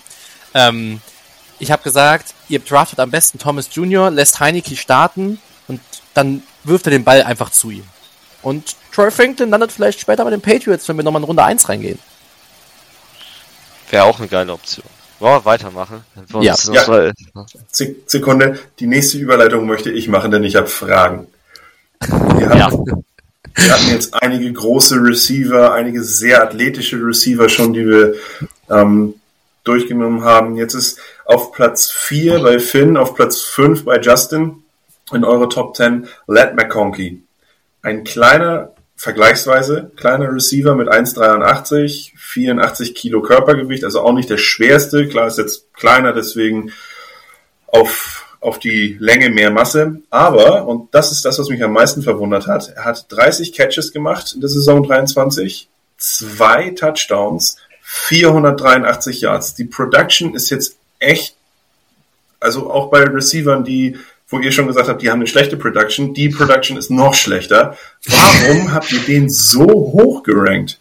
Da, Justin, darf ich anfangen? Ich möchte sperren. Ich möchte Ich, einfach wo- jetzt ich, sperren. ich wollte gerade sagen, Finn, du hast ihn auf 4, ich lasse dir den Vortritt, weil ich möchte nur einen Satz, ich möchte, werde nur ein Wort bei den positiven Sachen sagen, nämlich. Ja, das sag.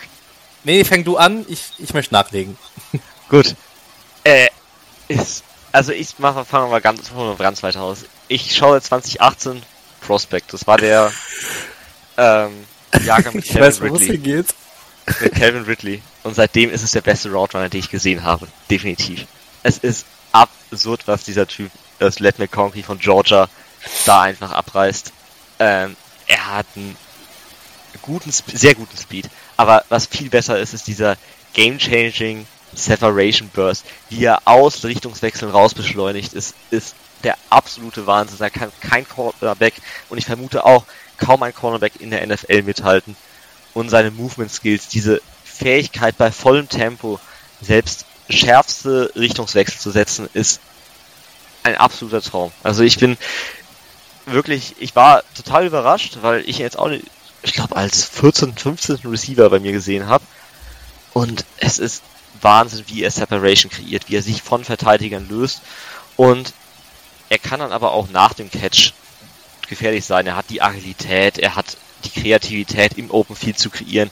Er hat sichere Hände, er macht die Bälle einfach in Traffic fest, ohne dass er jetzt der größte Receiver ist, wie Pill ja eben schon angesprochen hat. Er ist nicht groß, aber er hat, er findet den Ball, er positioniert sich gut zum Ball und macht über die Mitte des Feldes Catches gegen Kontakt. Ich bin total beeindruckt gewesen und ich glaube, dass es schon in einer gewissen Art und Weise auch was damit zu tun hat, wie Georgia Let McConkey eingesetzt hat. Georgia hat ein sehr tiefes Receiving Core mit vielen verschiedenen Receivern. Dazu kommt ein, der beste Titan in diesem Draft, das kann ich jetzt schon sagen, weil Brock Bowers ist der beste Titan seit Jahren im College Football. Besser, glaube ich, als ein Kyle Pitts wahrscheinlich. Es war je war im College auch. Ähm, Und für McConkey war gerade mit diesem Spielertyp etwas kleiner, aber vielleicht auch hin und wieder ein bisschen Big Play orientiert, nicht unbedingt Platz in dieser Georgia Offense, die ja, ich fand sie irgendwie also sie war auch gut, aber ich fand sie irgendwie nie so ganz nachvollziehbar meiner Meinung nach und ich verstehe auch nicht, warum sie nicht mehr eingesetzt haben, weil er hat pro gelaufene Route 3,26 Yards gefangen. Das ist ein Elite-Wert, das ist absolut top. Aber anscheinend hat Georgia das anders gesehen, denn er hat bei einer relativ begrenzten Snap-Anzahl äh, agiert. Aber in der, den Snaps, die ich von ihm gesehen habe, war er wirklich ein First-Round-Receiver, den man in den Top 20 draften sollte, weil er mit seinem Route Running auch ein Nummer 1 Receiver in der NFL sein kann. Hatte er ja mehrere Verletzungen in dem Jahr 23. Ja. Hm, eins seiner, eine seiner negativen Eigenschaften, die ich lese nur aus deinen Notizen ab, Finn, ähm, ähm, ist, dass er ein, eine schlechte Play Strength hat. Er wird viel zu leicht aus seinen Routes geschoben in Verbindung mit Verletzungen. Könnte das vielleicht ein zukünftiges Problem werden? Könnte das vielleicht ein Grund sein, warum ähm, er auch nur in die Mitte der ersten Runde rutscht für Teams, die. Ich glaube, dass er nicht, ich würde es glaube nicht mal, dass er in der Mitte der ersten Runde geht. Ich glaube, dass Justin und ich, wir beide deutlich höher sind bei ihm, als die NFL mhm. sein wird. Oder Justin? Ja, ja, also ich, äh, ich habe ihn auch irgendwie so, ja, in der Mitte halt, so Top 15 oder so, habe ich ihn auf jeden Fall irgendwo gesehen. Ähm, dann finde ich halt, ach, ich muss es jetzt sagen, er hat mir, es hat einfach so viel Spaß gemacht, ihn zu schauen. Es ist halt einfach, es hat so viel Spaß gemacht. Ich, ich liebe das ja, wie du gerade sagst, dieses, dieses, dieses exakte Route Running. Ich meine, der ist so ein geiler Chain Mover. Du musst einfach nur den Ball, er ist frei. Er ist immer frei. Und mich hat das er wird frei so, sein. Er wird frei sein. Es ist genauso. Es ist so, wenn man jetzt so ein bisschen Vergleich macht, so, so dieser Amon Ra St. Brown Vergleich. Amon Ra ist auch immer frei. Und Ned McConkey wird auch dieser Receiver sein, den du bei Dritter und 18 auf einmal frei findest, weil er einfach den Receiver mit seiner perfekten Route ausgetanzt hat. Klar, Verletzungen, dass er nicht die größten Maße hat und wir natürlich jetzt hier nur von großen Jungs bisher gesprochen haben, aber es ist halt einfach, es ist für das, was er jedes Play geliefert hat, was, was wo Finn richtig sagt, man einfach bedenken muss, das ist, Georgia ist ein, hat eine stacked Offense. Also ich meine, ein, da ist ein Brock Bowers, da sind immer Top Receiver und da musst du natürlich dich auch irgendwo anders dann noch natürlich zeigen und dann geht vielleicht halt auch mal so ein Ausnahmetalent, ich nenne es jetzt auch einfach mal so, wie McConkey dann so ein bisschen unter. Aber jedes Play, wo er auf dem Feld stand, ich finde, er ist ein, er fast ein lebendes Highlight Reel. Also, wenn er den Ball ja. bekommt, ist es halt einfach First Down. Gefühlt immer. Der Catch ist da, er hat den Ball, er ist frei, First Down. So. Und so ein Receiver, finde ich, ist so viel wert, auch in der heutigen NFL, wo man viel mit West Coast Offenses und sowas arbeitet, viele kleine Routen, viel nach dem Catch und sowas. Ich meine, das ist sowas, sowas Essentielles und ja, einfach nochmal zu sagen, es macht einfach Spaß, ihm zuzuschauen. Und ja, wenn ich diese Videos sehe auf Twitter oder egal wo, wenn er sich da freiläuft, Hammer. ja, jetzt haben wir Phil's Frage immer noch nicht beantwortet. Tut mir leid. Ähm, Entschuldige. Alles cool. Ähm, ich kenne das ja, wenn man, wenn es ist einfach, es ist, wenn man irgendwo was gefunden hat, wovon man einfach nur schwärmen kann und begeistert ist, dann ist, ist, ich, ist voll in Ordnung. Ich kenne das Problem genau. Ja, auf jeden Fall. Äh, das ist nochmal zum Thema Playstrength. Ich glaube, es hat weniger mit Verletzungen zu tun. Ich glaube, es hat wirklich was mit seinem Körperbau zu tun. Ich glaube, der wird auch so bleiben. Ähm, das ist natürlich ein Problem bis zu einem gewissen Punkt, wenn ich sage, ich komme als Spieler zu, einem, zu 99% über mein Route Running und es ist aber gleichzeitig möglich, mich aus diesen Routes hinauszuschieben. Ich hoffe und ich vermute, dass er mit seinem Speed und mit seiner Fähigkeit auch Downfield Separation zu kreieren und er kann Leute auch beim Release teilweise schlagen, wenn man ihm zumindest ein bisschen Raum gibt, dann vermute ich fast, dass man ihn nicht ganz so viel pressen möchte.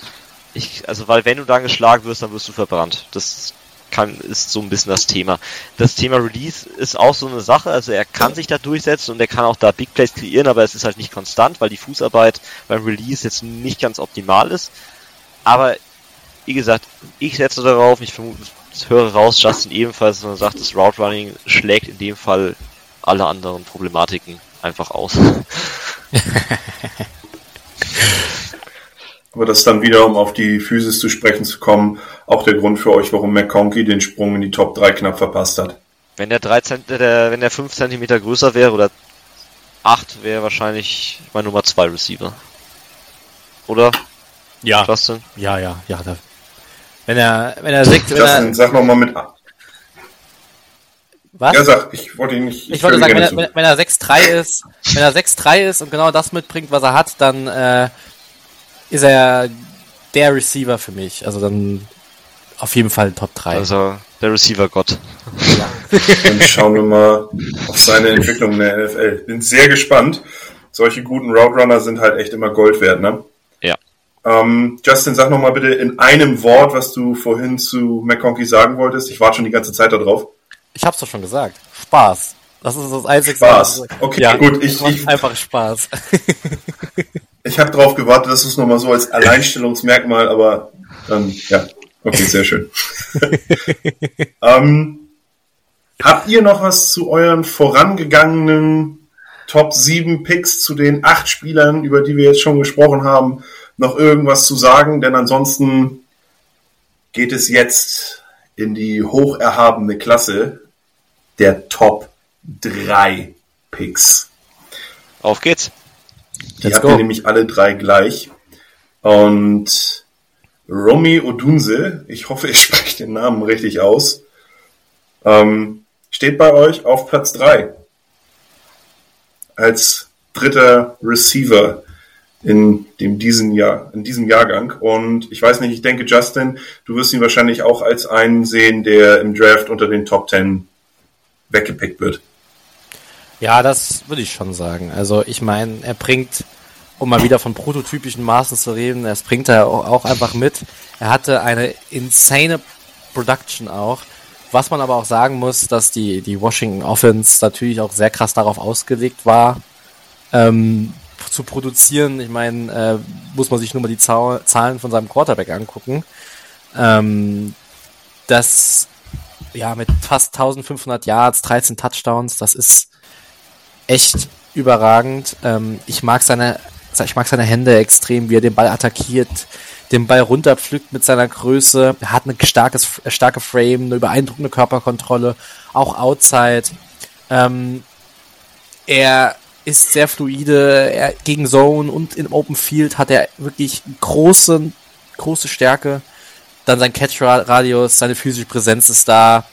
Er, er ist, hat einen guten Speed, nicht Elite, aber er ist, er ist schnell, äh, Yards after Catch und ist, ist halt auch ein Receiver, der kann einen Hit einstecken, der kann sich dann nochmal rausfinden und ist halt auch nicht beim ersten Hit direkt weg, sondern kämpft weiter und er hat ja einfach auch eine Hammer-Saison gehabt, das kann man ja nicht abstreiten und ja, mein Nummer drei, Odunse. Jetzt Ja, möchte ich, ich euch mal ganz kurz gegeneinander versuchen auszuspielen. Äh, Wieder mit Finns Notizen.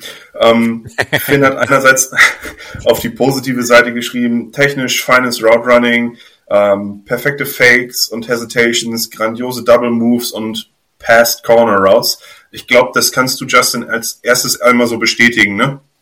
Yes. Dann hattest du ja auch gerade gesagt, dass er sehr ähm, fluide ist. Und da bin ich auf einen Punkt gestoßen in Finns Notizen. Schwache Hip Fluidity, der ja, schwache Hip Fluidity und Crispness bei In- und Outbreakern. Ähm, wenig Separation bei scharfen Route Breaks. So, und da habe ich jetzt einmal die Frage. Ähm, Finn, einerseits sagst du, er macht sehr gutes Route Running, sehr gute Fakes. Justin hat das ja auch gerade bestätigt. Andererseits sagst du, er ist da nicht, nicht gut, wenn es um scharfe Routes geht. Wenn's, halt- wenn er Separation kreieren soll. Wie passt das so zusammen?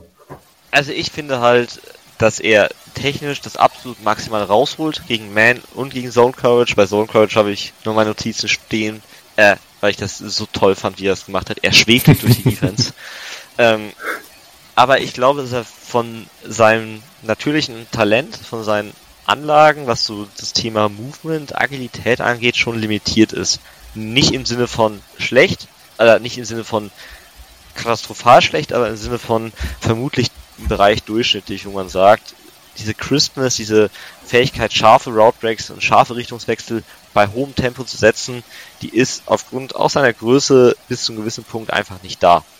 Das ist nicht schlimm in dem Sinne, dass er jetzt sagt, das beeinflusst jetzt seine Projection in irgendeiner extremen Art und Weise, weil er das über die Technik teilweise ausgleichen kann und über ähm, auch seine pure Athletik dann nach dem Richtungswechsel. Wo ich mir noch so ein bisschen mehr mehr Fragezeichen hatte, war, ich weiß nicht, ob du das auch so siehst, Justin, das Thema Release bei ihm. Ich fand, ja. da spielt er, ich fand, er, er müsste viel physischer spielen. Teilweise ja, ja, da. Das also, hat mich auch richtig gestört, weil er kann gegen die physischen DBs ja bestehen, vor allem mit seiner Größe und seiner Stärke und seinem Gewicht. Also das ist mir auch aufgefallen. Oder auch wenn er ähm, in Press äh, gecovert wird, da hat er, finde ich, so massiv Probleme. Ja, der spielt dann teilweise, also der ist hat äh, so ne Körperbau äh, so äh, Bodybuilder, nein, nicht Bodybuilder nicht, aber so echt kräftig ja, ja. und ordentlich ist. Und er spielt halt manchmal so gegen Press Coverage wie so ein Teddybär. Also relativ, relativ soft, ähm, möchte, setzt sich dann diesen Handfights nicht durch und die Fußarbeit beim Release ist dann auch nicht gut genug, um das zu kompensieren, sondern ist auch eher eindimensional bis inkonstant in dem Bereich. Also da sehe ich halt dann echt die Probleme. Und das zweite, was ich noch hatte, war, ähm, ich fand, man konnte ihn recht gut aus dem Spiel nehmen, wenn man einen Safety tief gestellt hat dagegen. Mhm. Weil dann konnte man ihn deutlich aggressiver pressen. In dem Sinne, weil er nicht die Gefahr bestand, dass er, wenn er mal den Release dann gewinnt, dass er sich downfield für einen 60 Yard Touchdown schlägt. Und da fand ich, hatte er dann schon seine Probleme, weil er konnte Downfield nicht gewinnen und underneath macht er dann sicher mal seine drei, vier Plays für 10, 12 Yards über seine Hände, über seine Größe. Aber da fand ich, wurde, konnte man ihn schon ja nicht abmelden, aber zumindest recht stark limitieren. Hm, das ist mir auch da aufgefallen. Hat mich gefragt, ist er dann dieser True Wide Receiver One? Kann er das wirklich sein? Oder weil ich, also das Potenzial ist da, aber bleibt er vielleicht in Anführungsstrichen nur so ein High-End Wide Receiver 2. Wenn ich das jetzt Was mal ist? mit McConkey ja, vergleiche, so. Bitte? Mach du zuerst, bitte.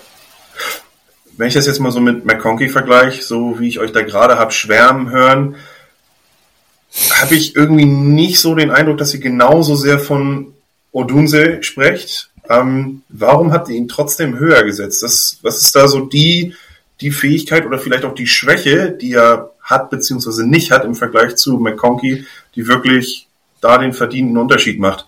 Er hat die bessere Physis. Das ist ja. leider Realität ähm, in der NFL und wird, niemand draftet einen Spieler dafür das, was er ist aktuell. Jeder hofft, dass er sich in unterschiedlichen Maßen natürlich, also gehen wir mal zum Anfang der Folge zurück, ein Ricky Pearsall hofft man sich, dass er noch so einen kleinen Step macht und bei Romo Dunze, glaube ich, hofft man, dass er halt diesen Step von guter Starter, solider Starter zu Pro Bowl Wide Receiver One. Das Niveau kann er definitiv erreichen. Und das ist die Frage, ob das ein Led McConkey halt ebenfalls kann, weil ihm fehlt diese Größe. Er hat, was die Physis angeht, auch mehr Limitierung. Bei Dürmsey sprechen wir darüber, dass er physischer spielen müsste, weil er es theoretisch kann. Bei McConkey sprechen wir darüber, dass er halt nicht physischer spielen kann, weil er einfach kleiner und leichter ist. Und das ist einfach die Realität, dass man bei Odunze sagt, er hat noch mehr Elite-Upside, ohne dass sein Floor in dem Sinne jetzt Max irgendwie in großer Art und Weise davon ähm, beeinträchtigt wird.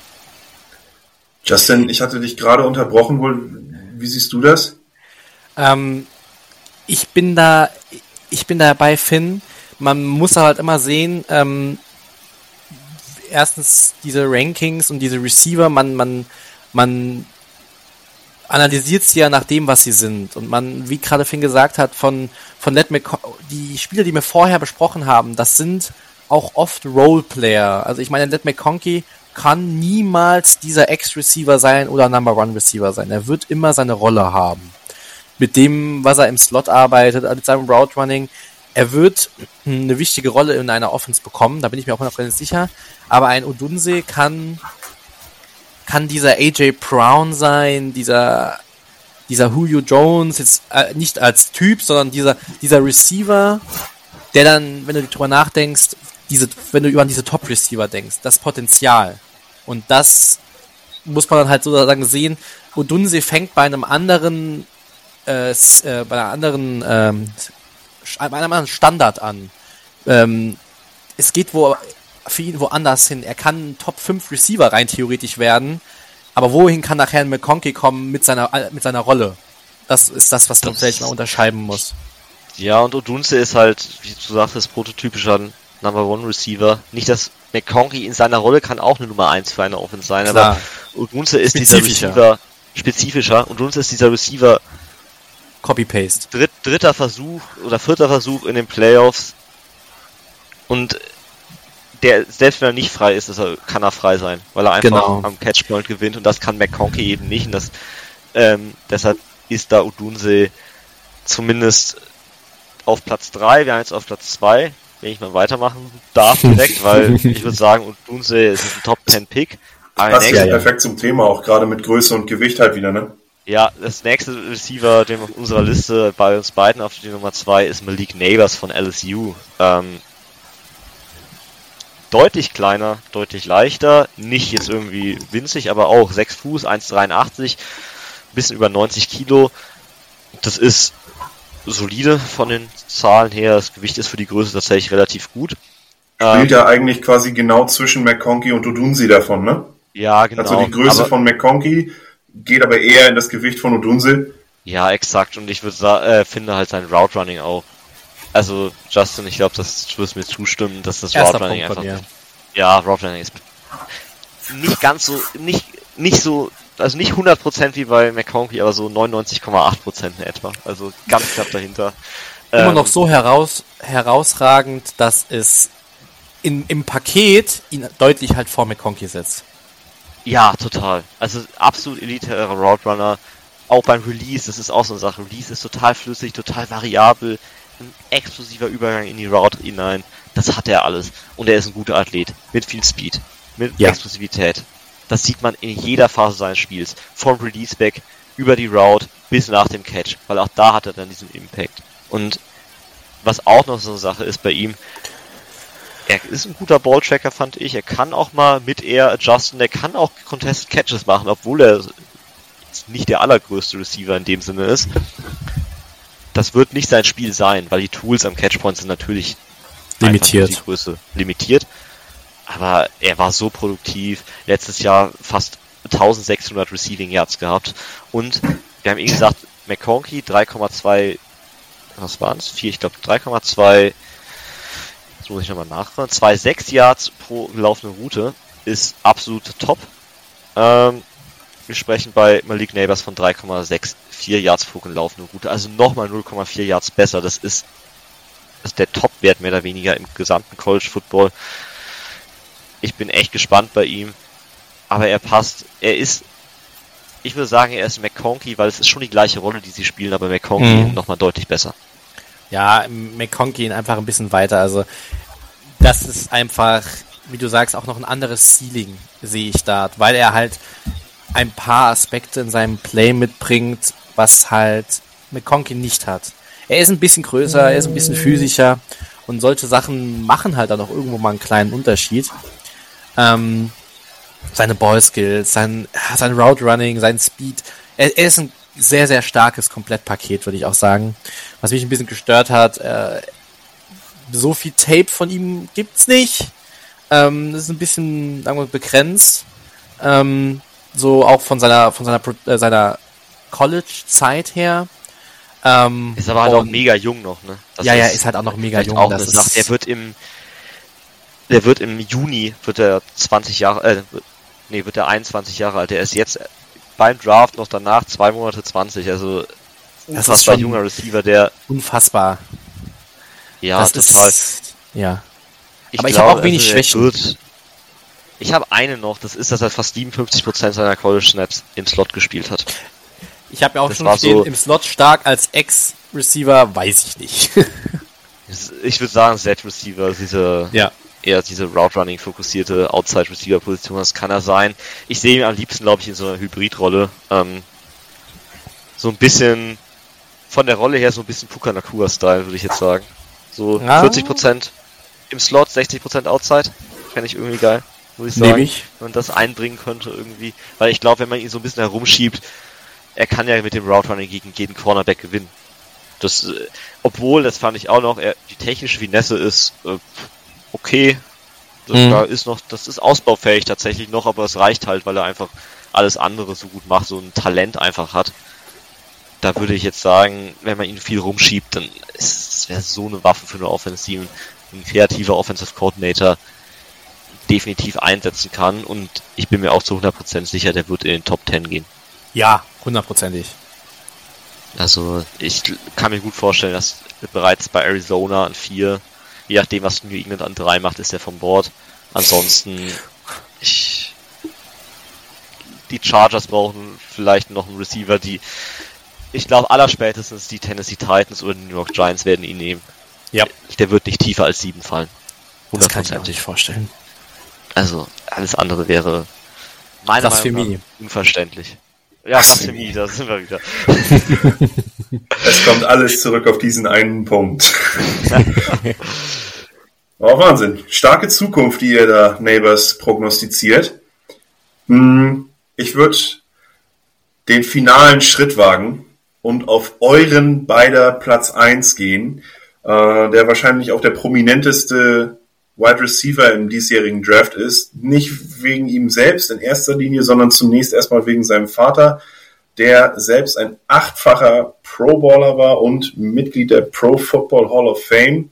Es geht um Marvin Harrison Jr. von der Ohio State. Und der hat jetzt, der hat jetzt tatsächlich mal Maße, dass man sagen kann, okay, der ist wirklich Julio Jones-like. Ja, also 1,93, 6 Fuß 4 muss noch bestätigt werden. Ich kann mir vorstellen, dass es ein bisschen kleiner ist, ehrlich gesagt. Ähm, er spielt ja nicht bei South Carolina. Ich gehe davon aus, die Ohio State kann schon messen. Ja gut, aber Ohio State ähm, ist ja nicht so wie jetzt wie, keine Ahnung, so Universitäten wie Northwestern, wo auch alle wirklich studieren müssen, die da Football spielen und da verweisen, sondern ähm, ähm, Okay, gut, Argument, vielleicht können sie auch nicht messen. Vielleicht können sie auch nicht messen, wie gesagt, muss man immer schauen. Ähm, keine Ahnung wir werden es sehen. Auf jeden Fall auf ein großer Receiver, auch mit der nötigen Masse, aber nicht jetzt irgendwie, dass man sagt, das ist absolutes äh, Quadrat und der kann sich bewegen, sondern der, der ist so gut als Route Runner wieder. Und das finde ich so toll, dass wir dieses Jahr echt viele gute Route Runner auch wieder im Draft haben. Ähm, tolle Agilität, tolle Hip Fluidity, diese, diese Separation, die er alleine in seinen Route Breaks, in diesen Richtungswechseln kreiert das macht ihm allein so, so ein Difference Maker. Und dann hat er halt auch noch die Athletik, um nach diesen und vor diesen äh, Richtungswechsel schon bereits Cornerbacks extrem unter Druck zu setzen. Er hat die Maße, er hat die Ballskills am Catchpoint, ebenfalls sehr dominant, sichere Hände, Catches außerhalb seines Frames, in Traffic, alles ist da. Er agiert clever gegen Zone Coverage, ist ein technisch guter Route Runner. Ich fand es war mega schwer, so richtiges Schwächen zu finden bei ihm. Oder Justin? Also ich meine, er ist unsere Nummer eins. Er ist, wie viele sagen, finde ich einfach das krasseste Talent, was man auf Receiver seit langem mal wieder hat. Er ist super produktiv. Er ist ein Elite-Athlet. Wie du gesagt hast, er bringt Größe und Masse mit, aber ist super schnell, super fluide. Er ist exzellent im Route Running. Er hat eine tolle Footwork, seine Hände weiß er einzusetzen. Er ist sehr sicher empfangen. Er hat so ein vielseitiges Arsenal an Fähigkeiten, dass man, also jeder, der ihn nicht auf 1 hat, das würde, das wäre ja, das wäre ja crazy. Also, das ist der prototypische Receiver, wie jedes NFL-Team ihn will, der am College eine krasse Production hatte, der, er bringt alles mit, was ein Elite-Receiver braucht und er hat auch auf dem College-Level zumindest schon gezeigt, dass er das auch alles kann. Klar, der ja, Step in die NFL ist mal was anderes. Ich würde noch einen Schritt weiter gehen sogar. Ich würde sagen, er bringt sich so mit, er, er hat es teilweise halt wirklich schon. Er hat es jetzt schon. Ich glaube, der kann in Jahr 1 halt schon so ein wirklicher, also jetzt nicht, dass wir sagen, der ist gleich der beste Receiver der Liga, aber der kann in Jahr 1 schon jemand sein, der die Nummer 1 für ein solides Team immerhin ist. Und also, wenn wir kurz noch über die Schwächen sprechen, das ist Meckern auf so hohem Niveau, ähm, eine, ein, es ist, sagt alles aus. Eine der Schwächen ist, dass der Play Speed etwas inkonstant gegen Off-Coverage ist. Also wirklich so die Detail äh, eines äh, eines Receiving äh, Receivers. Sein Release Package ist etwas eindimensional, aber absolut ja. vertretbar noch. Also das muss er ausbauen. Da wird er auch noch hin und wieder so ein bisschen aus der Route rausgeschoben, aber nichts, was er nicht korrigieren könnte. Vor allem, weil du siehst es im Route eigentlich schon ganz deutlich, dass er ja Fußarbeit und all sowas hat. Das sollte machbar sein. Und das finde ich eigentlich so die zwei größeren Punkte. Ich fand, nach dem Catch ist er Durchschnitt. Ich fand es jetzt nicht so mega auffällig, was er macht. Er geht dann doch relativ schnell auch zu Boden beim ersten Kontakt. Wenn er mal ins Open Field dann wirklich kommt mit Speed, dann kann er kreieren. Und er hatte letzte Saison sechs Drops, eine Drop Rate von 8,2%. Das ist nicht dramatisch, auch da meckern auf hohem Niveau, aber das 8,2% Drops ist nicht optimal. Da sollte er noch ein bisschen nachbessern. Auch so technisch, weil da waren die Hände schon manchmal sehr weit auseinander, wenn er versucht hat, Bälle zu fangen. Und, aber, ne. Das steht bei mir auch genauso. Das, sind, das ist so meckern auf hohem Niveau. Es, es ist ganz hohes Niveau. Ich habe ja auch aufgeschrieben, ich glaube das letzte Mal, dass ich kann es nicht bezeugen, weil da war ich zu klein, aber ich glaube das letzte Mal, dass äh, ein Receiver so mit diesem generational Receiving Talent in die Liga kommt und direkt ein Receiver One auch für viele Teams sein kann. Das war wahrscheinlich so Calvin Johnson, Julio Jones. Mhm. Ich glaube, danach gab es das erstmal, also nicht mehr. Da gehe ich, ich auch voll mit. Wort Calvin, ich habe das magische Wort Calvin Johnson im Mund genommen. Ich, das tut mir man kann uns leid. zitieren, man kann uns zitieren. ja. Große Fußstapfen auszufüllen auf jeden Fall. Aber er kann es, glaube ich. Er kann, ja. das ist wirklich diesmal, ich würde es nicht sagen, wenn er es nicht könnte. Er kann es wirklich sein. Er kann so ein Hall of Fame Type Talent sein. Er muss es nicht sein, das ist ganz klar. Ihn daran zu messen, ob er ein Hall of Famer wird, wäre, das wäre nicht fair. Aber ich glaube, es ist schon ein Spieler, wenn man ihn draftet, dann ist die faire Erwartung, dass er zumindest in den nächsten Jahren auch regelmäßig im Pro Bowl ist. Ja, hundertprozentig. Und also, das allerletzte, bevor wir jetzt dann gleich Feierabend machen hier, äh, und noch kurz zu den Steepern gehen. Nee, nee, nee, nee, nee, Moment, Moment, Moment, Moment, Moment. Nicht so schnell. Ein, Satz, einen Satz möchte ich jetzt noch sagen. Vorher, ich glaube, er, glaub, er ist selbst mit Positional Value der beste Spieler im Draft. Sag nochmal bitte, ich habe dich gerade Ich glaube, er ist selbst mit Positional Value, wenn ich das mit einem beziehe in meinem Big Board, ist er der beste Spieler im Draft. Weil Boah. der Welt. Ich deshalb, das heißt nicht, dass ich ihn an Nummer 1 draften würde, weil die Teams brauchen einen Quarterback, deshalb würde ich immer noch einen Quarterback bevorzugen. Aber ich glaube, dass er im Vakuum der beste Spieler im Draft ist, selbst über den Top Quarterbacks, die wir in diesem Draft haben. Gehe ich mit. Boah ja, umso größere Fußstapfen, die er auszufüllen hat. Ähm, bei ihm als definitiven Nummer 1 Receiver in unserer Liste oder in eurer Liste, muss ich ja sagen, ähm, sagt mal beide, was würdet ihr sagen, ist seine definitiv größte Stärke und was ist seine größte Schwäche, wenn ihr euch festlegen müsstet? Ich weiß, es ist fies, ihr habt doch gerade schon viel drüber gesprochen, habt auch gesagt, dass es Meckern auf hohem Niveau ist, alles klar, aber wenn ihr euch auf einen Punkt festlegen müsstet, welcher wäre das bei ihm? Oh, das, ist, das ist richtig schwer. Ist jetzt, ist jetzt gemogelt. Das ist eine fiese Frage, ne? Ist jetzt, ist jetzt richtig äh, gemogelt. Äh, die Kombination aus Größe und Route Running ist seine äh, Ich wollte Stärke. das Gesamtpaket sagen. ja, es ist, ist, äh, also ich, für mich ist die Kombination aus Größe und Route Running, auch wenn es wie gesagt schon eigentlich jetzt wieder gemogelt ist bei der ganzen Geschichte, äh, die Schwäche ich glaube aktuell sein Release-Package, das ist so das, wo ich sage, das könnte am meisten Probleme bereiten, wenn das sich verbessert. Ja, das ist dann, glaube ich, der zweite faire Punkt. Aber es ist, es ist so, es ist so meckern auf hohem Niveau, es ist Wahnsinn. Boah, wir sind gespannt. Ich bin okay. gespannt. Das auf jeden Fall. Patriots an drei. Bitte. Patriots an drei. Die Diskussion möchte ich nicht führen. Okay, die, für, die, für, die führen wir erst, wenn wir äh, Mockdraft machen. okay. Das wird sehr interessant werden. ähm, Frank Marvin Harrison Jr. für Mac Jones. Naja, komm, das machen wir dann. Okay. Das machen wir jetzt nicht. Blasphemie! Dann ähm, lass uns, lass uns finden, wenn du nichts dagegen hast, mit Gus Justin starten, als dass er noch zwei Sleeper nennt. Ja. Unser Two-Minute-Drill, wie wir glaube ich in der ersten Folge genannt haben. Zwei Minuten hat jetzt jeder nochmal Zeit, um mal kurz auf den einen oder anderen Spieler außerhalb der Top 10 einzugehen. Genau. Ähm, ich fange schnell an. Roman Wilson, Michigan, äh, hat mir extrem viel Spaß gemacht zu schauen. Ich muss sagen, äh, vielleicht ist er mir auch nur so gut in Erinnerung auch geblieben, weil ich sein, sein, seinen Quarterback ja so spannend finde. Ähm, er hat starke athletische Tools, lange Arme, er findet den Ball downfield super und ja, ist, finde ich, auch einfach eine gute Ergänzung, um ihn in den späteren Runden einfach zu schnappen. Sein Problem sind Drops. Er ist manchmal vielleicht ein bisschen zu aggressiv da, im Gegensatz zu, also zu seinen Gegenspielern. Und ja, er ist als Runblocker vielleicht nicht so stark einsetzbar. Mein zweiter wäre, der dürfte wahrscheinlich bei keinem von euch irgendwo in der Top 20 auftauchen. Ich habe äh, ihn nicht mal gesehen. Ich, ich habe, glaube ich, zwei Tapes gesehen, aber ich finde die Geschichte, ich finde es einfach spannend. Ähm, ich muss es einfach erwähnen, weil einfach, weil es witzig ist. Luke McCaffrey, ich, ähm, der sein erstes Jahr als Receiver gespielt hat und fast eine 1000 Yards Saison geschafft hat, 13 Touchdowns, 71 Catches.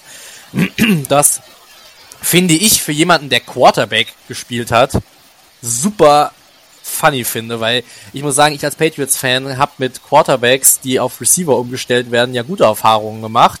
Äh, liebe Grüße gehen raus, Edelman. Und äh, ja, er ist, er ist quick, er hat einen guten Speed. Ähm, dafür, dass er das alles noch nicht so lange macht, hat er eine krasse Entwicklung hingelegt im Route Running. Er ist präzise und bringt halt einfach Fähigkeiten mit, die einsetzbar sind und weiterentwickelbar sind. Ich sag hier, hol den am Tag drei irgendwann und lass ihn ein bisschen auf dem Roster rum, äh, rumgurken und mal schauen, vielleicht entwickelt er sich weiter. Dass da natürlich Schwächen sind, das brauchen wir ja nicht drüber reden, dass er noch Drops hat, dass da einfach Mechanics fehlen und solche Sachen. Aber ja, das wären jetzt so zwei Jungs, die ich irgendwie spannend fand. Ähm, ich würde sagen. Wo würdest du Wilson noch einsortieren im Draft? Ah, auch so Runde vier, fünf. Ja. Das wäre, finde ich, ein, ich, find ich ein, ein, fairer Spot. So ein, so ein Rotationsspieler, glaube ich, genau. zumindest, wo ich sage, der kann ein Nummer 3 Receiver werden. Ist es aber nicht direkt. Da, aber dort kann er halt ein super Value sein. Ich fänd, Auf jeden Fall. McCaffrey wäre natürlich für die Patriots auch interessant, weil er kann vielleicht auch Quarterback spielen, weil kann ja nicht schlechter werden, ne? Das ist, ist das die Retourkutsche für den Heineke-Joke? Aber sowas von. Ähm, Wir müssen aufpassen, nachher atmet es noch aus. ähm, ich Danke, das sind dann, Finn, hau rein, was sind deine, ja. deine Two-Minute-Sleeper? Ja, Two-Minute, ganz schnell, Jermaine Burton von Alabama. Ohne Alabama Receiver geht es nicht, also sind wir uns so alle ah. einig. Ähm, Doch, also. Nein, nicht äh, weil ich ihn schlecht finde, nur weil, äh, weil du gerade dieser Joke so ohne Alabama Receiver geht es nicht. Das ist aber so. Ähm, ja, gut, also ja auch. ein super toller Route Runner, explosiver Route Runner, sehr smoother Route Runner mit einer guten Quickness, Agilität, sichere Händen, äh, sehr sichere Händen sogar, hatte eine Drop Rate von 0% in der letzten Saison. Der macht den Ball in Traffic fest, das ist alles kein Problem. Das Problem ist, wir hatten es schon ein paar Mal angesprochen heute, vier Jahre am College, keine Saison mit mehr als 800 Receiving Yards. Taucht teilweise gegen die Top-Teams komplett ab. Also wo er wirklich das ganze Spiel über nicht sieht und dann haut er gegen Mercer wieder einen raus und sagt, super, das ist jetzt schön, aber wäre mal gut, wenn es gegen LSU auch gezeigt hätte, so in dem Stil. Ähm, ich bin bei ihm einfach gespannt, ob sich das Route Running überträgt. Ähm, wenn ja, kann er, glaube ich, meiner Meinung nach so ein ja, solider Wide Receiver 2 sein, der sowohl im Slot als auch Outside agieren kann, wie so eine Hybridrolle. Ähm, den man, glaube ich, in der dritten Runde sehr passend nehmen kann. Und so ein Kandidat für die Grenze zwischen, ja, auch dritte Runde vermutlich noch und dann vielleicht auch am frühen vierten Tag wäre Malachi Corley von Western Kentucky. Ähm, Achtung, bitte nicht falsch verstehen an alle Hörer. Ich sage jetzt, er spielt stilistisch ähnlich wie Debo Samuel. Er ist nicht Debo Samuel, bitte nicht falsch verstehen, aber er ist halt ein Receiver, der sehr, einen sehr kompakten Körperbau hat, der eher einen Running Back ähnelt und mit dem Ball in der Hand halt über Quickness, über Shiftiness und aber auch einfach über pure Power total gut kreiert, der letztes Jahr 8,6 Yards nach dem Catch bei jeder Reception kreiert hat im Schnitt, der aber gleichzeitig einen lächerlich kleinen Route Tree läuft, der gefühlt so ein bisschen Shallow Cross, Drag Routes läuft, hin und wieder mal Tiefers, aber sonst, ansonsten nur als, ja, so Screen Underneath Receiver eingesetzt wird viel mehr kommt da von ihm nicht. Aber ich glaube, dass er für einen kreativen Offensive Coordinator, der weiß, wie man seinen Spielern, die mit dem Ball in der Hand kreieren kann, auch den Ball in die Hand gibt, kann er, glaube ich, eine sehr nützliche Waffe sein, die man dann auch in der dritten Runde irgendwann eher gegen Ende der dritten Runde vielleicht ziehen kann. Allerdings, kleiner Tipp als erfahrener Falcons-Fan, die Steelers sollten die Finger von lassen, weil Arthur Smith und Leute, die gut mit dem Ball in der Hand sind, das verträgt sich nur bedingt. Ja, ja, Finn, alles klar. Ich, ich verstehe schon. Wir beiden werden unseren Kampf das nächste Mal austragen. Aber sowas von. Dafür reicht heute die Zeit nicht mehr. Ähm, Jetzt, wo wir drüber gesprochen haben, furchtbar interessant, Finn, würdest du an deinen Top 10 noch was ändern? Würdest du an deinen Top 10 noch irgendwo vielleicht die, die ähm, keine Ahnung, Coleman vielleicht doch auf 7 setzen oder? Ah, weiß ich nicht. Äh, vielleicht. Nee, eigentlich nicht. Eigentlich bin ich schon sehr überzeugt von mir. Ähm, Justin, wie sieht's da bei dir aus? Deine Top 10 hat, ja, hauptsächlich ihr, muss man sagen, ja auch nochmal drüber diskutiert. Würdest du an den Top 10 noch irgendwo was ändern oder die Reihenfolge verschieben? Ähm, ich glaube, dass ich mich mit der Thematik Coleman nochmal beschäftigen würde, bin ich ehrlich. Ob ich ihn dann vier lassen würde. Aber hm, ich bin eigentlich auch schon eigentlich relativ zufrieden mit meinem Ranking. Ähm, und würde eigentlich nicht mehr so viel verändern. Also Coleman würde halt vielleicht. ja. Wir haben auch eine Masse an Receivern in dieser Range zwischen Runde Mitte Runde 1. Also wir haben die Top 3, die oben drüber stehen und nachher eine ganz große Masse an Receivern Mitte Runde 1 bis Mitte Runde 2. Da haben wir, würde ich mal sagen, nochmal so sechs weitere Receiver. Da ist es, glaube ich, dann extrem Geschmacksfrage auch einfach. Auf jeden Fall. Gerade bei Receivern ist das so, was mag ich, worauf lege ich Wert. Deshalb ich bin mal gespannt, was das Combine noch verändern wird, weil das wird bestimmt den, nicht den Riesenausschlag geben, aber zumindest hier und da vielleicht nochmal einen Spot tauschen lassen. Aber im Großen und Ganzen steht das Ranking so. Und dann können wir schauen, ob die NFL-Teams das beim Draft genauso sehen. Wir sind gespannt. Justin, ich danke dir sehr dafür, dass du dein Wissen hier eingebracht hast. Ich habe mich sehr gefreut, dass wir beiden mal zusammen unsere erste Folge aufgenommen haben. Hat mir sehr viel Spaß gemacht. Ich hoffe, du kommst wieder. Auf das jeden Fall komme ich wieder. So also, so soll es sein. Viel Spaß bei euch. Du bist jederzeit herzlich willkommen. Äh, Finn, an dich kann ich nur das Gleiche geben. War auch unsere erste Folge, hat mich auch sehr gefreut, trotzdem du ein Falcons-Fan bist. Und ja, das ist eine kleine Retourkutsche für deinen Steelers-Spruch von gerade. Ich hoffe, auch du nimmst irgendwann nochmal mit mir auf. Definitiv. Ich glaube, wir werden uns äh, zum Thema Draft in den nächsten Wochen noch das eine oder andere Mal hören. Darf ich an der Stelle schon mal verkünden. Ich freue mich drauf. Und dann werde ich mich auch speziell Richtung Falcons nochmal ein wenig vorbereiten, extra für dich, mein Freund. Das, die, Witze schreiben sich ja von selber, habe ich gehört. ja, allerdings muss ich offen zugeben, ist das bei den Steelers nicht. Komm, lassen uns das jetzt beenden. Wir sind alle drei leicht geplagt heute. Ich euch, ich danke euch auch sehr, dass ihr heute eingeschaltet habt und dann wünsche ich euch noch, was auch immer ihr noch vorhabt, viel Freude, viel Erfolg.